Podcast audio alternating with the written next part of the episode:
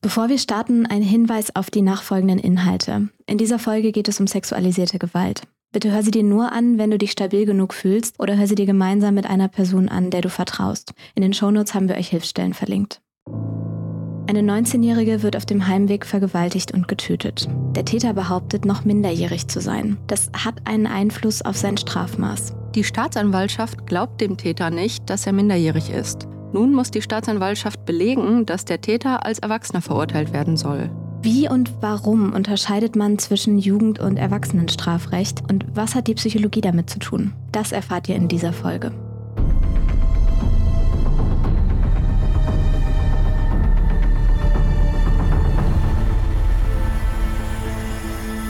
Hi und herzlich willkommen zu Der Fall, dem Kriminalpodcast von Funk. Der Fall gibt's auch bei YouTube und hier sprechen wir wie immer über die Hintergründe hinter den Fällen. Ich bin Sarah Koldehoff und heute spreche ich wie immer mit der Kriminalpsychologin Lydia Benecke. Hi Lydia.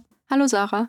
Vielleicht habt ihr ja schon die aktuelle Der Fall YouTube-Folge gesehen. Da geht es um den Fall von Hussein K. 2016 überfällt, vergewaltigt und tötet Hussein K. die 19-jährige Maria, als diese auf dem Heimweg von einer Party ist. Am Tatort findet die Polizei ein Haar ihres Mörders mit der DNA von Hussein K. Und an dieser Stelle wird es ein bisschen kompliziert, denn der Täter ist Geflüchteter und hat keine Papiere. Er behauptet jetzt eben noch minderjährig zu sein. Und genau diese Behauptung muss jetzt geprüft werden, denn es ist sehr relevant für die Verurteilung, ob eine Person, die eine Tat begeht, zum Tatzeitpunkt noch minderjährig war oder nicht. Denn wer jünger als 18 Jahre ist und ein Verbrechen begeht, wird nach Jugendstrafrecht verurteilt. Die Staatsanwaltschaft ist jetzt der Ansicht, dass Hussein Kars Angaben so nicht stimmen können. Um sein wahres Alter zu ermitteln, zieht die Staatsanwaltschaft ein altes Röntgenbild von Hussein Kars Hand heran. Die Handwurzelknochen sind nämlich erst ab so ungefähr 18 Jahren ausgewachsen und mit Hilfe dieser Röntgenaufnahmen seiner Hand stellt die Staatsanwaltschaft jetzt fest,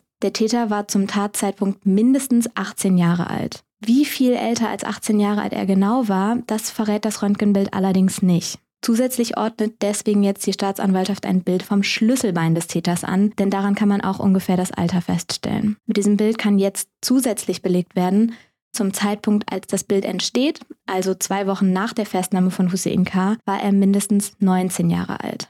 Das heißt, man weiß jetzt, dass Hussein K. zum Tatzeitpunkt definitiv volljährig war. Wie alt er aber genau ist, das ist weiterhin unklar. Diese Informationslage reicht jetzt allerdings noch nicht für eine Verurteilung nach Erwachsenenstrafrecht aus, denn zwischen 18 und 20 Jahren liegt es im Ermessen des Gerichts, ob es das Jugend- oder das Erwachsenenstrafrecht anwendet.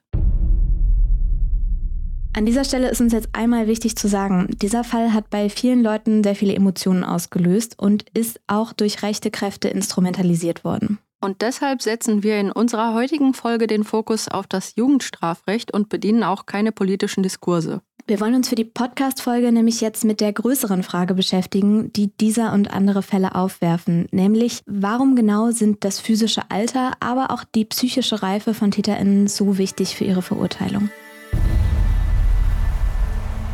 Wir sind zwar ein Podcast mit Blick auf die Psychologie, aber weil wir uns hier mit Kriminalfällen beschäftigen, spielt ganz oft auch die rechtliche Seite eine Rolle. Und die wollen wir uns heute einmal genauer anschauen. Denn die Frage, ab wann wir überhaupt auf welche Art straffähig sind, hängt mit dem Strafrecht, aber auch mit der Psychologie zusammen. Und weil weder Lydia noch ich uns mit der rechtlichen Seite so richtig gut auskennen, haben wir uns heute eine Expertin dazu geladen. Nicole BD arbeitet seit Jahren als Anwältin für Jugendstrafrecht in Berlin und hat deshalb sehr viel Erfahrung mit diesem Thema. Hallo. Hallo, ihr beiden. Hallo. Schön, dass du heute zu uns in den Podcast gekommen bist. Vielen Dank, dass ich dabei sein darf. Ja, wir sprechen hier ja meistens über die psychologische Perspektive und haben auch in diesem Podcast schon eine ganze Folge über die Frage gemacht, warum es vorkommt, dass Kinder töten und wie man auf psychologischer Ebene damit umgeht. Deshalb interessiert uns besonders deine Perspektive als Juristin heute auf genau diese Fragestellung bezogen, nämlich warum macht es eigentlich einen Unterschied, ob eine Person, die eine Tat begeht, beispielsweise 17 oder 18 oder aber schon 22 ist? Naja, unser Strafgesetz unterscheidet ja, wie ihr schon so gesagt habt, zwischen Jugendstrafrecht und Erwachsenenstrafrecht. Und ähm, mhm. wenn ihr mal ein bisschen zurückschaut, dann ist erst 1975 das äh, Volljährigkeitsalter herabgesenkt worden auf 18. Vorher war es 21. Deshalb ging unser Jugendstrafrecht immer mhm. von einer Nichtvolljährigkeit bis 21 aus. Und nachdem diese Volljährigkeit herabgesenkt wurde, hat man sich überlegt, wie wird man dem gerecht? Weil man ja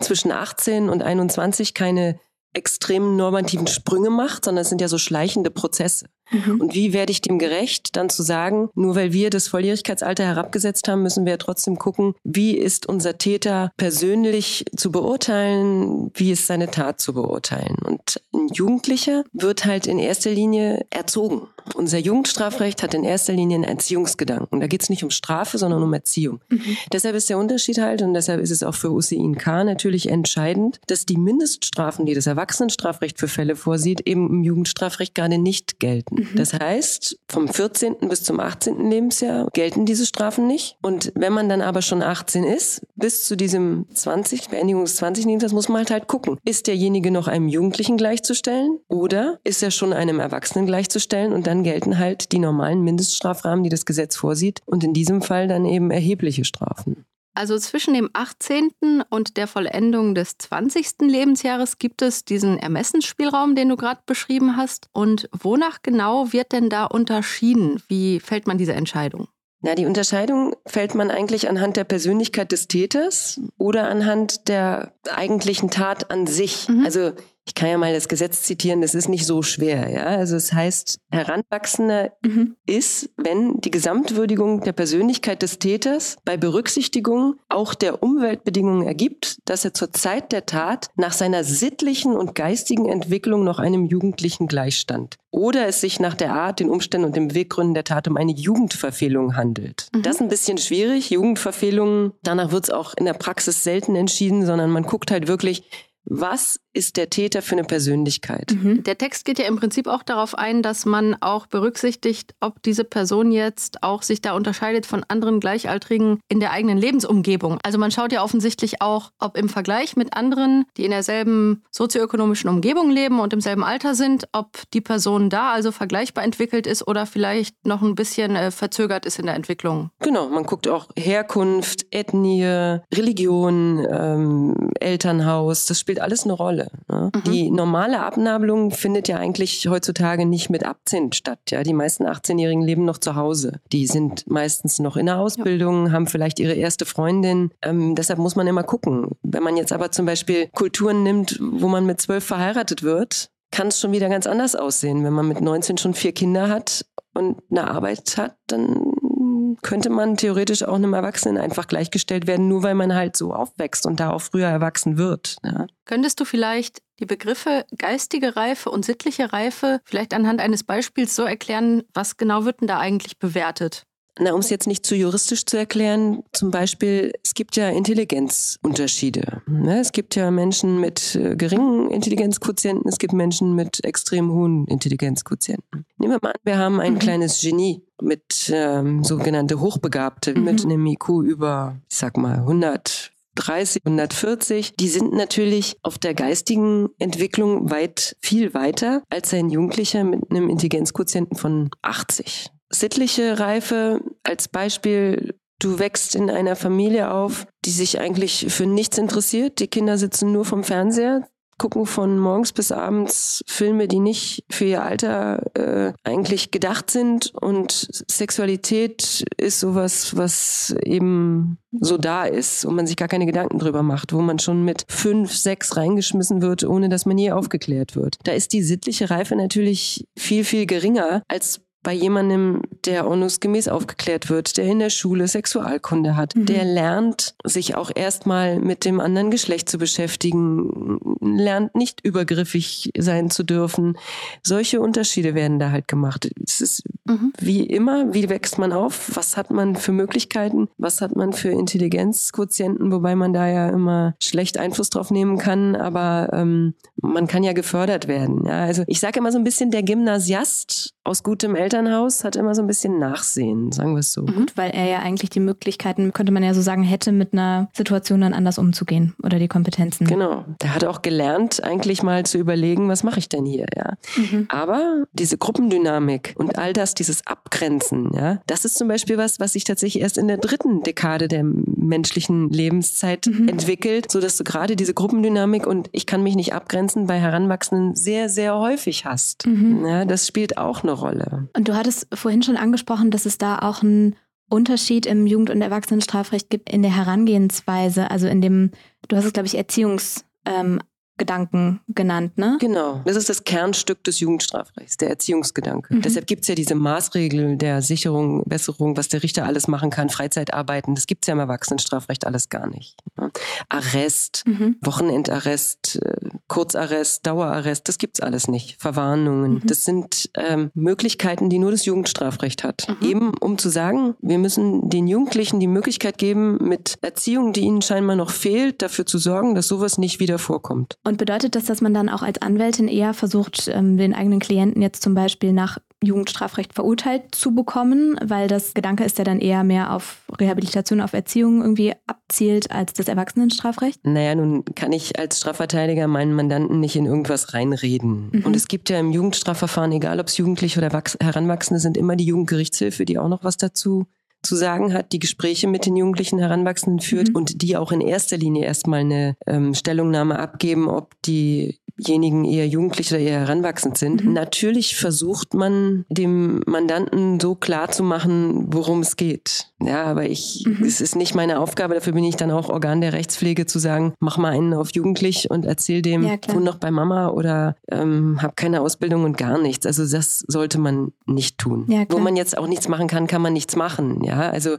äh, als Beispiel, ein 19-Jähriger, der schon zwei Kinder hat, eine Berufsausbildung abgeschlossen hat, in seiner eigenen Wohnung wohnt, den werde ich schwer zum Jugendlichen herab minimieren können, in Anführungsstrichen. Ja, das, ähm, mhm. manche Dinge sind einfach nicht möglich. Das sind ja dann so statische Variablen. Ja, na, was heißt statisch? Aber man, man hat schon so ein bisschen die Maßstäbe von heute. Was verstehen wir unter Erwachsenen? Ja, wann ist ein Mensch so reif, dass man eben sagen kann, er ist jetzt erwachsen? Aber man darf auch nie vergessen, mhm. es heißt im Zweifel Jugendstrafrecht, mhm. ja, nicht Erwachsenenstrafrecht. Wenn man den Heranwachsenden nicht eindeutig belegen kann, dann ist es eben im Zweifel Jugendstrafrecht. Also du hast ja gerade schon so Kriterien genannt wie eigene Wohnung, ein Job oder du hast schon ein Kind oder zwei und kümmerst dich darum. Das wären so Indizien dafür, dass die Person schon als erwachsene Person zu werten ist in ihrer Entwicklung, habe ich jetzt zusammenfassend mitgenommen? Ja, das muss jetzt nicht für jeden gelten. Ja, also äh, ein Gegenbeispiel: Ein 14-jähriger Junge, der missbraucht wurde als Kind, mhm. ähm, in Kinderpsychologie war, äh, Psychiatrie war, Entschuldigung, und dann mit 17 zufällig äh, einer Gleichgesinnten äh, begegnet und man bekommt ein Kind, den würde ich jetzt nicht einem Erwachsenen gleichstellen. Ja, also es ist schon Einzelfallbetrachtung, aber das sind zumindest Kriterien, die man heranziehen kann. Mhm. Ob sie dann im Einzelfall ja. tatsächlich dazu führen, Jugendstrafrecht oder Erwachsenenstrafrecht anzunehmen, ist nochmal wirklich Einzelfrage. Da muss man jeden einzelnen Täter anschauen. Ich hatte jetzt gerade ein Verfahren, da waren ähm, drei, jetzt muss ich kurz überlegen, ein Jugendlicher und zwei Heranwachsende und ein Erwachsener angeklagt wegen äh, erpresserischen Menschenraubes, Vergewaltigung, Geiselnahme. Und da ging es auch um die Einschätzung jugendliche ähm, Heranwachsende. Aber ähm, mal davon abgesehen, dass das Alter tatsächlich auch fragwürdig war, was er angegeben hatte, weil er sehr reif wirkte. Den hatte sein Vater dann mal in eine andere Stadt geschickt. Der sollte da Geschäftsführer sein. Er war ein bisschen Strohgeschäftsführer und trotzdem ist er da mit seiner Freundin hingegangen, hat sich um das Kind der Freundin gekümmert. Man wollte heiraten, man hat Geld verdient und nebenbei ähm, große Geldwäschegeschäfte getätigt und Leute unter Druck gesetzt. Mhm. Da war lange Diskussion und die äh, Jugendgerichtshilfe kam auch zu dem Schluss, man solle ihn doch als Jugendlichen nochmal verurteilen. Aber die Kammer hat sich da entgegengesetzt und hat gesagt, nee, nee. Wer so aufwächst und auch schon so selbstständig ist, aus einem anderen Land hierher kommt, so gut Deutsch spricht, hier so verwurzelt ist, in einer anderen Stadt Geschäftsführer wird, eine Frau hat sich um ein fremdes Kind kümmert und heiraten will, der ist einfach einem Erwachsenen gleichzustellen. Mhm. Mein Mandant war tatsächlich auch Heranwachsender, wohnte aber noch bei seiner Mutter und dem Stiefvater, mhm. hatte eine Ausbildung angefangen, hatte die geschmissen und war immer mit Jüngeren unterwegs. Da wurde nach Jugendstrafrecht verurteilt. Du hast jetzt ein paar Mal Vielleicht einmal nochmal, um das kurz zu klären, die Jugendgerichtshilfe angesprochen. Kannst du vielleicht nochmal einmal kurz erklären, was die Rolle der Jugendgerichtshilfe so ist? Na, Jugendgerichtshilfe ist beim Bezirksamt angesiedelt mhm. und die kümmern sich um straffällig gewordene Jugendliche beziehungsweise auch Heranwachsende oder auch Familien mit Schwierigkeiten. Familienhilfe gibt's da als Möglichkeit. Und die Jugendgerichtshilfe soll sozusagen als eine Art, ja, Erzieher, äh, Sozialarbeiter, Psychologe drauf gucken und so ein bisschen eben diesen Erziehungsgedanken Rechnung tragen, damit nicht nur Juristen über etwas entscheiden, was ja eigentlich gar nicht so juristisch ist, nämlich wie kann ich jemanden erziehen. Und diese Gespräche sind finde ich auch sehr, sehr wichtig und helfen auch den Anwälten extrem, weil es sind sehr geschulte Sozialarbeiter, die wirklich nichts anderes machen, als sich mit solchen Jugendlichen zu beschäftigen. Mhm. Und die haben wirklich großen Einfluss und können viel mehr helfen, weil sie halt auch die Möglichkeit haben, das Bezirksamt einzuschalten, wenn es Hilfebedarf gibt.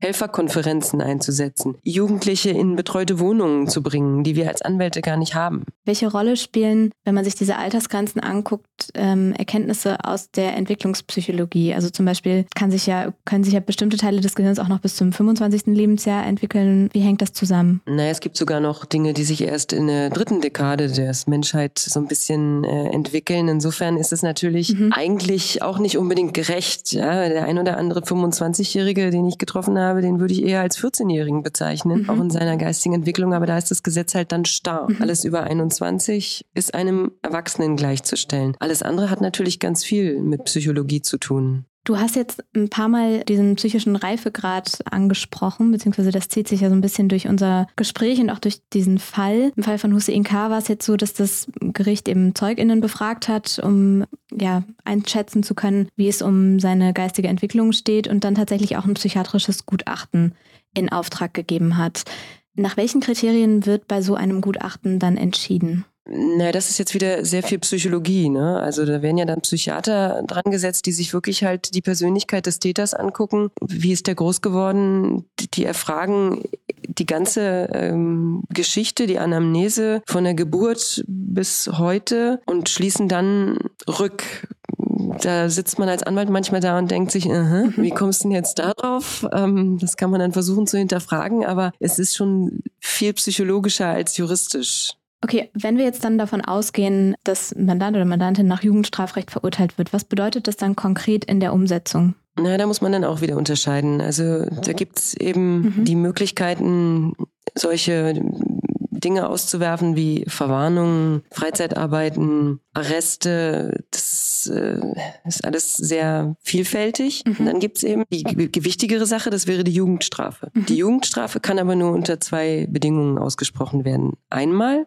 bestehen beim Täter sogenannte schädliche Neigungen. Mhm. Ja, also hat er die Neigung, permanent Straftaten zu begehen. Das muss man eben auch an seiner Vita sehen. Ja, also zum Beispiel jemand, der einmal oder dreimal klaut, dem wird man schlecht schädliche Neigungen nachsagen können. Mhm. Jemand, der aber, sagen wir mal, so im letzten Jahr immer wieder auffällig geworden ist in Schlägereien, in äh, Diebstählen, in Auseinandersetzungen mit der Polizei und das hört und hört nicht auf, dann könnte man auf die Idee kommen, dass da nunmehr schädliche Neigungen vorliegen. Mhm. Dann greift man zur Jugendstrafe. Die zweite Variante wäre noch sogenannte Schwere der Schuld. Das ist jetzt nicht die Tat an sich, sondern die persönliche Schwere der Schuld des Täters. Also mhm. ähm, all diese Taten, wie zum Beispiel hier bei Hussein, schwere Vergewaltigung, Mord mhm. per se oder von sich direkt aus rückzuschließen, dass es eine Schwere der Schuld ist. Jemanden umzubringen ist eine besondere Schwere der Schuld jemanden zu vergewaltigen, ist eine Schwere der Schuld. Ja?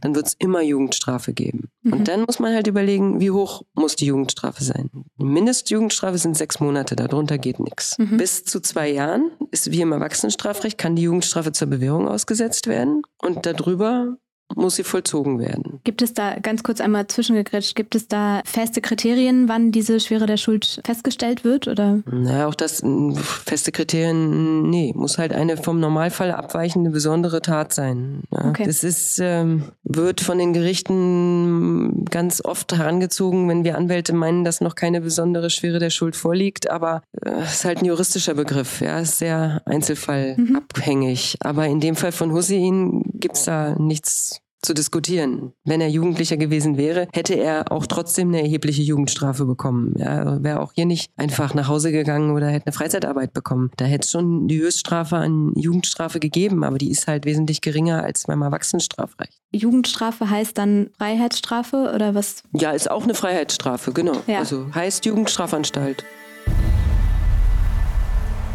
Zur geschichtlichen Betrachtung finde ich ganz spannend, dass es eine Geschichte gibt in der ersten Auflage der Kinder- und Hausmärchen der Brüder Grimm aus dem Jahre 1812. Und diese Geschichte heißt, wie Kinder Schlachtens miteinander gespielt haben. Die wurde dann in der darauffolgenden Auflage nicht mehr abgedruckt, weil es Beschwerden gab. Nämlich handelt diese Geschichte davon, dass Kinder, so ungefähr fünf, sechsjährige Kinder, dass die halt Erwachsene beobachten, wie die halt mhm. ein Schwein schlachten und dann entscheiden, diese Geschichte nachzuspielen und dabei eines der Kinder das andere Kind tatsächlich tötet. Mhm. Und interessant fand ich dann, dass ja die Geschichte irgendwie am Ende damit endet, dass der Richter genau. dem Kind jetzt eine Wahl gibt, nämlich ob es lieber einen Apfel oder einen Gulden haben will. Und in dem Moment, wo das Kind sagt, es will den Apfel, vielleicht kannst du ja mal als Juristin das nochmal einordnen, äh, was uns das also sagt, dass das Kind jetzt hier den Apfel nimmt. Ich kenne die Geschichte und die findet auch äh, tatsächlich in viele äh, juristische äh, Aufsätze ähm,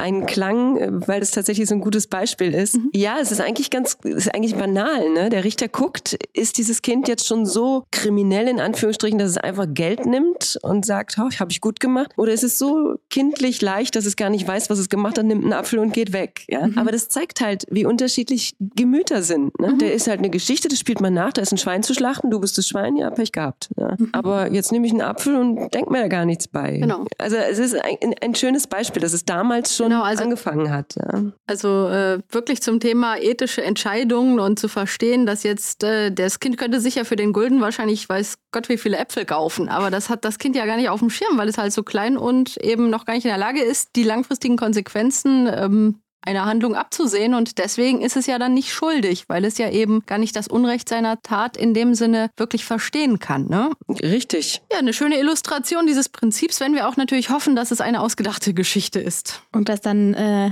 echte Gerichte auch ihre Entscheidungen dann doch etwas differenzierter begründen als ja. auf der Wahl eines Apfels oder eines Gulden. Äh, definitiv, Gott sei Dank, ja. Wenn man in die Geschichte zurückschaut, wann hat sich denn überhaupt diese Unterscheidung und auf welche Art entwickelt, dass wir eben Kinder jetzt nicht vor dem Recht so behandeln wie eben Erwachsene oder Jugendliche? Na, in unserem Recht ist es eigentlich schon ja, bestimmt 100 Jahre so, dass man eben gesagt hat, dass Jugendliche zu erziehen sind. Das, der Gedanke ist schon relativ früh entstanden bei uns. Mhm. Auch im äh, angelsächsischen Ländern gab es ähnliche Überlegungen, dass man sagt, Jugendliche sind zu erziehen. Mhm. Die Amerikaner haben ja zum Teil Todesstrafen äh, auch gegen Jugendliche ausgesprochen. Ich bin jetzt kein ausgesprochener Rechtshistoriker, aber äh, ich glaube, die Tendenz ist eigentlich schon weltweit so, dass man eigentlich sagt, Jugendliche sind schon zu erziehen und man muss auch einen Unterschied machen. Es gibt Länder, da ist es nicht ganz so, aber die sind auch mittlerweile auf dem Weg. Also ich glaube, sogar in den USA ist die Todesstrafe gegen Jugendliche, glaube ich, sogar aufgehoben worden, jedenfalls in den meisten Ländern. Und man versucht auch da mittlerweile Unterschiede zu machen. Allerdings finde ich schon, dass man sieht, dass mittlerweile der öffentliche Druck tatsächlich wieder so ein bisschen populistisch in eine andere Richtung schwenkt. Man muss gucken, was das mit sich bringt. Aber eigentlich finde ich, ist die mhm. Geschichte da ganz mhm. sinnvoll und eigentlich auch richtig, weil mhm. Kinder dürfen ja auch nicht mit vier schon wählen. Ja, also es ist äh, irgendwo muss man Unterschiede machen. Ich finde auch eigentlich, also vor diesen ganzen Hintergründen, die wir jetzt besprochen haben ähm, und auch vor dem Hintergrund der unterschiedlichen Herangehensweise, dass der Fokus da dann tatsächlich auf der Erziehung eher liegt. Und so finde ich eigentlich diese Unterscheidung aus Laiensicht ähm, sehr wichtig und sehr sinnvoll. Ja, definitiv. Die Menschen fangen immer erst an, darüber nachzudenken, wenn es sie selbst betrifft. Wenn das eigene Kind was gemacht hat, wenn im eigenen Welt irgendwas einbricht, dann machen sich Menschen Gedanken und die sind dann manchmal nicht mehr so, wie sie vorher waren, weil man dann anders betroffen ist. Ja? Und es ist immer leicht, diese Stammtischparolen zu schwingen und zu sagen, äh, ja, seht doch, wo das alles hinführt. Aber so ist es eben nicht. Es ist alles immer eine Einzelfallbetrachtung. Und das äh, kann ich auch echt nur äh, genau so bestätigen, nämlich in meiner Arbeit, wenn ich mit Straffälligen arbeite, dass genau was du sagst, dass plötzlich Familien, die vorher auch sehr populistische Meinungen zur Behandlung von straffälligen Menschen hatten, dann in der Tat sagen, ah, Moment, das ist doch mein Bruder, mein Partner oder vielleicht auch mein Sohn. Dann sieht man tatsächlich genau, was du sagst. Also ja, ich möchte das echt unterstreichen. Das sehe ich genauso. Also ich, ich sage auch immer für mich, ich verteidige den Täter, nicht die Tat. Mhm. Ja, also als Strafverteidiger Strafverteidiger stelle ich mich nicht hin und sage, das, was du gemacht hast, nämlich den und den umzubringen, ist gut, sondern ich gucke, wen habe ich da vor mir, wo kommt der her, warum ist es dazu gekommen. Der Täter an sich hat ein Recht auf ein faires Verfahren. Und jeder Täter ist einzigartig und jeder Mensch wächst anders auf. Und ich sage ja, dieses Gefühl bekommt man, glaube ich, erst, wenn man selbst betroffen ist. Und jeder Täter hat eine Mutter, einen Vater, einen Sohn, äh, was auch immer. Und ich glaube, dann fängt man an, sich da Gedanken zu machen. Und das ist schwierig, das weiß ich. Wie alt Hussein K. jetzt genau bei der Tat war, das findet das Gericht nicht heraus. Es gibt zwei Hinweise darauf, dass Hussein K. in Wahrheit zwischen Anfang und Ende 20 ist, aber das Gericht verlässt sich nur auf handfeste Fakten. Sowohl das psychiatrische Gutachten als auch die Aussagen der Zeuginnen deuten aber darauf hin, dass der Täter geistig ausgereift und als erwachsen anzusehen ist. Das Gericht wendet das Erwachsenenstrafrecht an und Hussein K. wird wegen Mordes und schwerer Vergewaltigung zu einer lebenslangen Freiheitsstrafe verurteilt. Das Gericht stellt auch die besondere Schwere der Schuld fest.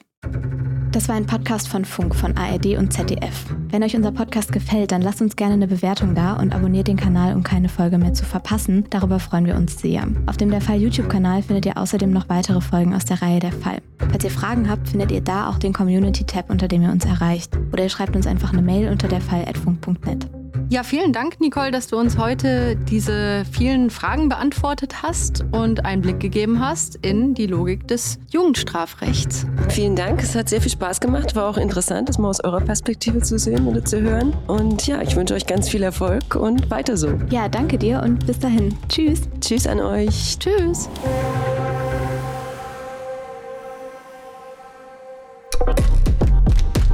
Die Funk Podcast Empfehlung. Ich bin Henke, das ist Henkes Corner und ich bin der Meinung, dass die ehrlichsten Gespräche immer in Campingstühlen stattfinden. Meine Gäste kommen aus unterschiedlichsten Bereichen der Online-Welt und Popkultur. Also schaut und hört gerne rein, jede Woche auf YouTube, in der Mediathek und überall, wo es Podcasts gibt. Freunde, herzlich willkommen zu einer neuen Folge aus der Henkes Corner. Ficken, ficken, ficken, ficken, ficken, ficken. Mit dabei meine werten Kompagnons, Freunde, langjährige Freunde. Bikini-starken Hurensöhne. Ey, aber das sind geile Leute. Trimax, einen Papa Platte, einen Monte, einen unsympathischen. Oder, oder ein großes Beispiel, den ich in der letzten, äh, vorletzten Folge dabei hatte, ein Tanzverbot. Doppelpiece. Woran ich mich noch erinnere, ist dieses Sextoy, was du da immer so hattest. Boah, Silvana, ja, ja. Das ist Berlin. Wollte auf keinen Fall in Berlin bleiben. Nee, das will auch keiner, der ein bisschen bei Verstand ist. Von mir aus sagt doch, wir machen Marzahn platt. Ich bin natürlich safe dabei. Wählt mich zum Bürgermeister nächstes Jahr. Alter, du bist scheiße alt. Du bist ja 1900 geboren. Digga, du hast, du hast diese 19, da, Digga, das ist krass. Oder fast jeder von uns hat 19 davor. Für mich, jeder, der diese 19, das ist ein Ritter für mich. Vielen Dank an Funk für die Einladung.